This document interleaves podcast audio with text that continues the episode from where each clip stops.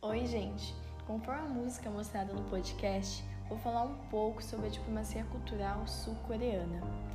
O estudo da diplomacia cultural é importante para se compreender as diferentes formas de atuação de um país no exterior, tendo em vista que a Coreia do Sul é um exemplo de exportação de produtos culturais. Então, este podcast tem como objetivo discorrer sobre essa diplomacia. Segundo o Ministério das Relações Exteriores, da Coreia do Sul procura se estabelecer a diplomacia pública como terceiro pilar da política externa, juntamente com assuntos políticos e econômicos.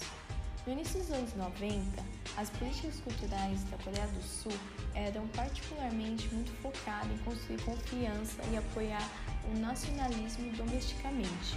As políticas culturais, desde a metade dos anos 2000, estiveram torcidas com considerações de soft power em como a Coreia do Sul se posiciona cada vez mais como uma potência média industrial desenvolvida, com um importante papel para desempenhar na arena internacional como potência econômica e cultural.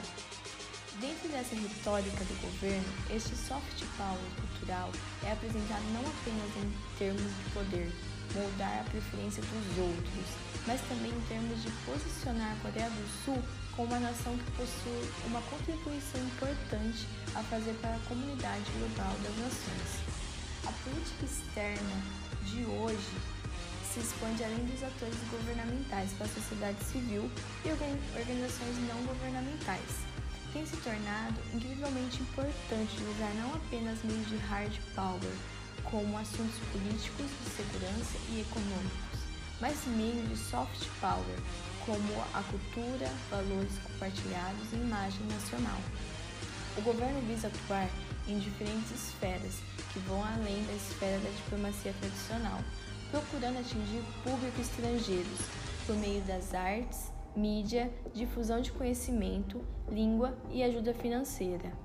Aqui no Brasil se conhece muito dessa cultura por meio das séries, música, culinária e moda. Posso dar exemplo dos famosos K-pops como BTS, que são um grupo de garotos dançarinos, cantores e compositores. Fora as séries coreanas, que são os famosos doramas. Toda essa cultura atrai de alguma forma os brasileiros que se interessam por intercâmbio pelaquela região.